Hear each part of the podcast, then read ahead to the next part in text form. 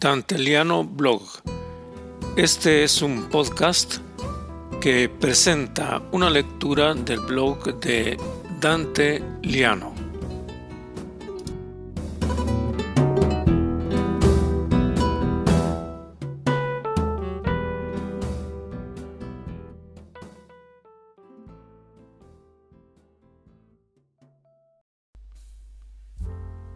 Soy Dante Liano. El blog de hoy se intitula Una tragedia banal.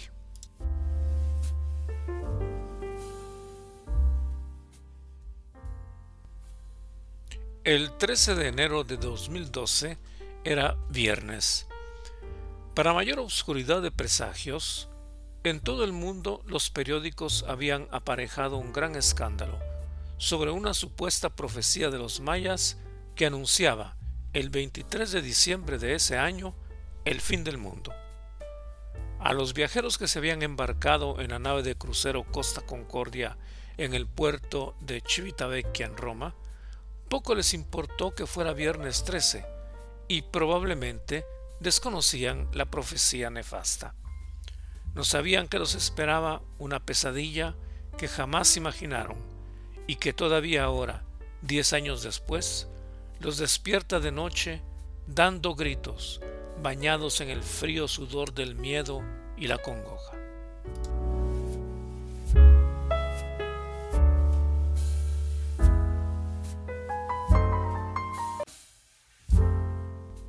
Como sucede con frecuencia, todo comenzó con una tontería, una minucia, un detalle superfluo los grandes barcos de crucero tenían una costumbre que hasta esa fecha era relativamente desconocida.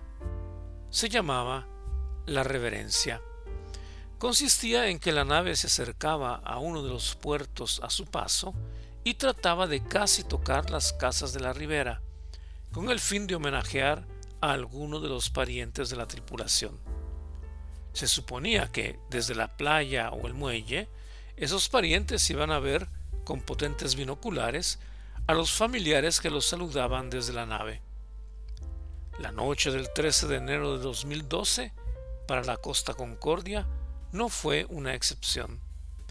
En el corto camino que debía hacer desde Civitavecchia hasta Savona, se encontraba la isla del Giglio, un pequeño pedazo de tierra que casi nadie conoce. Esa isla había sido la cuna de muchos de los marineros del Mediterráneo, y en la costa Concordia había por lo menos 60 personas nacidas allí. Nos interesa una, el maître de uno de los dos gigantescos restaurantes del crucero. En efecto, ese jefe de camareros se dirigió al comandante Roberto Schettino y le pidió que al pasar frente a su isla natal, la nave hiciera la reverencia, pues la madre del Metra, de 80 años, vivía en una casa de la isla.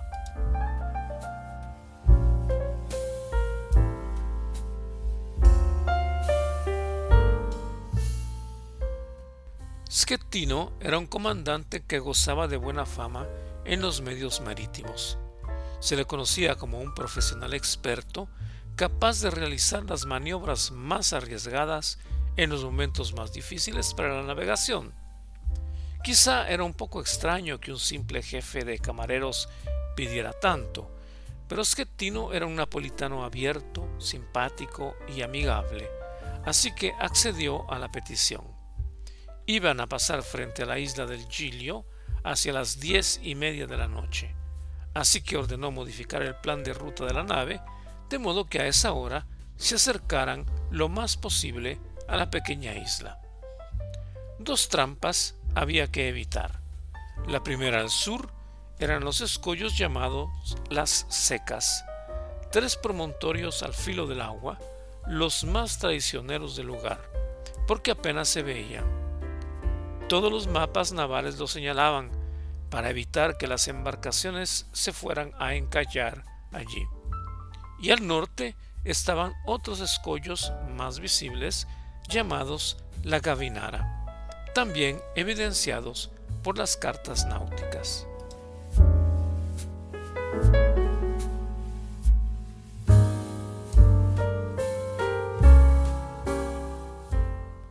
Llegada la hora señalada, Schettino estaba terminando de cenar. Consumió el postre junto con una bailarina eslava que había invitado en Civitavecchia y subió al puente de mando. La noche era oscura pero despejada. Se podían ver las estrellas, no la luna. La isla del Giglio apenas se distinguía. A simple vista era una densa masa oscura, con las pocas luces que sus 150 habitantes podían tener encendidas. La tragedia se consumó en un instante. Schettino ordenó al piloto que enfilara hacia la isla. Las órdenes eran dadas en inglés como de costumbre. Tantos grados a babor, tantos a estribor. Si la proa de la nave se dirigía hacia el puente de la isla, había que haber girado tantos grados a estribor y luego ir corrigiendo a babor de manera que el inmenso barco pasara rozando la tierra sin arenarse en ella. A un cierto momento, Schettino dijo a estribor, pero el marinero oyó a babor. Schettino lo corrigió, pero el tiempo que se tomó el otro en corregir la maniobra hizo que el barco se enderezara de repente, de modo que la popa de la nave se dirigió como un latigazo contra el escollo más prominente de las secas. El estruendo del choque se sintió en todo el barco.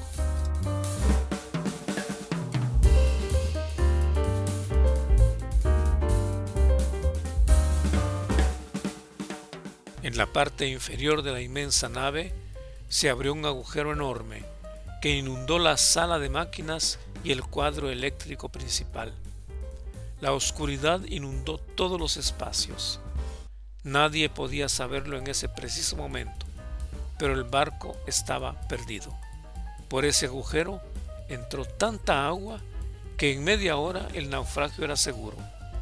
Había que poner a salvo a las cuatro mil personas estaban a bordo. El drama no inició con el accidente. Un barco puede tener una avería total, está en la naturaleza de las cosas. Es a partir de la avería que la vida de los navegantes depende del comandante. Como el mismo Schettino proclamó, en un barco primero está Dios, después el comandante. Roberto Schettino era profesional, experimentado, apreciado. Dicen que un ser humano, delante de una situación en la que está a riesgo su vida, reacciona de dos maneras, o ataca o huye. Hay una tercera, quedar paralizado.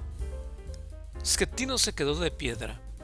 Se le hacía imposible pensar que un barco de 500 mil millones de euros, con 4 mil personas a bordo, se fuera a pique por una tontería. Comenzó a perder tiempo verificando el daño que para todos era evidente. Estaban naufragando. Mientras, entre los pasajeros, el pánico se contagió como una enfermedad mortal. Todos se habían preparado para pasar una última noche de crucero en la forma más agradable y mundana posible, quien bailando, quien cenando en el segundo turno del restaurante, quien asistiendo a una función de teatro, quien dándose una furtiva cita amorosa antes de tocar puerto, y si te he visto, no me acuerdo. Lo menos que podían imaginar era que esa noche iban a arriesgar la vida.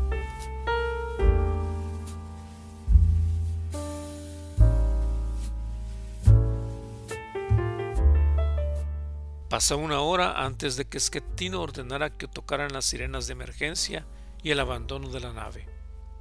Para ese momento, el barco se había inclinado de casi 60 grados y cientos de pasajeros deambulaban desorientados en el vientre de ese barco de terror, muchos sin ni siquiera vestir el chaleco salvavidas, a falta de órdenes. Los camareros, los barrenderos, el personal de limpieza, la mayor parte de ellos extranjeros, filipinos, indios, tailandeses, centroamericanos, se improvisaron marineros de emergencia, y se sumieron las tareas de salvamento no obstante su falta de experiencia. Schettino, en lugar de cumplir con la leyenda de que el comandante es el último en abandonar la nave, saltó sobre una chalupa junto con sus oficiales y bajó a tierra, desde donde observó a la gente que, desesperada, no sabía cómo salvar el pellejo. En Italia se ha hecho célebre la llamada que Schettino recibió del capitán de Franco desde Grosseto. Regrese a bordo, carajo. Es una orden.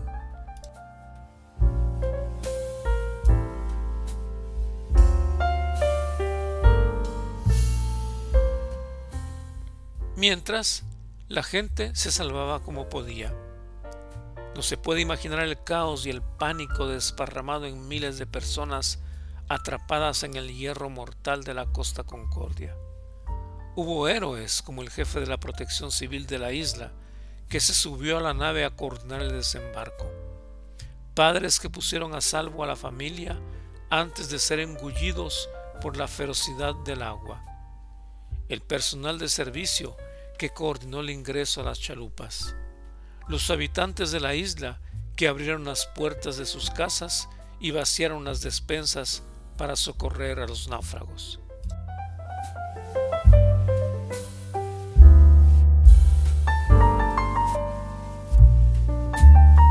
Hoy, el comandante Schettino está cumpliendo una condena de 16 años en una cárcel italiana. Más que la cárcel, pesa sobre él haberse convertido en un símbolo. El capitán que lo insultó se convirtió en héroe nacional y hoy es diputado en el Congreso. La mayoría de la tripulación volvió a navegar en los cruceros y hay quien ha subido de grado. Lo más paradójico de todo es que la madre del maître, la anciana por la que toda la tragedia se cumplió, ni siquiera se dio cuenta de nada. Era una noche de enero, dijo a los periodistas. Había mucho frío así que me fui a acostar temprano.